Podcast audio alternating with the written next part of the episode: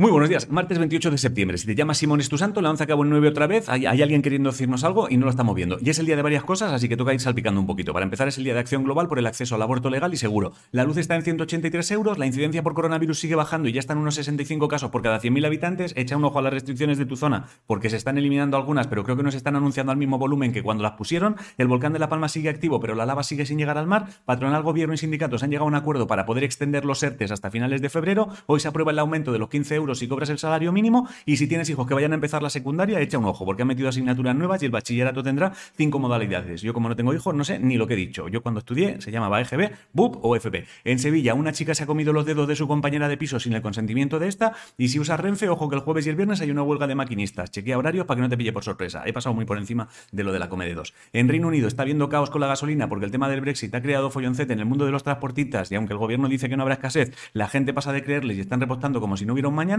Es el Día Mundial contra la Rabia también. Y en cosas de redes, TikTok ha alcanzado los mil millones de usuarios activos al mes y la versión para menores de 13 años que Instagram estaba preparando se ha parado de momento. En deportes, la Transvulcania se ha tenido que aplazar a 2022. El domingo fue el Mundial de Ciclismo y lo ganó a la Filipe. La UEFA ha perdonado la multa de lo de la Superliga. Si te gusta el fútbol, esta noche tienes fútbol, el, el Madrid y el Atlético, es Champions creo. La selección española de fútbol sala palmó ayer y no estará en el Mundial. Y si te gusta el sumo, que es lo de los pavos gordos en pañales, un tal Hakusho se retira. Y es el Día Internacional del Derecho de Acceso Universal a la En cultura, si te gustan las flores, el Real Jardín Botánico inauguró el viernes en el invernadero de Bonsais una exposición de 33 piezas originales. En el Museo del Prado hay una exposición sobre el taller de Leonardo da Vinci. La escritora María Elena Higuerelo ha ganado el Premio Nacional de Poesía Joven por los días eternos. Acuérdate que hasta el jueves las entradas de cine están a 3 pavos 50 y ya están a la venta las entradas para el Sonorama Ghost to Ibiza, que empieza el viernes esto. Y es el Día Internacional del Síndrome de Aldo Chiari, que es una malformación cerebral. En videojuegos, creo que hoy sale uno llamado New Wall y que la gente está esperando con ganitas. En eSports he dormido con el perro y no os he podido mirar nada, perdonadme.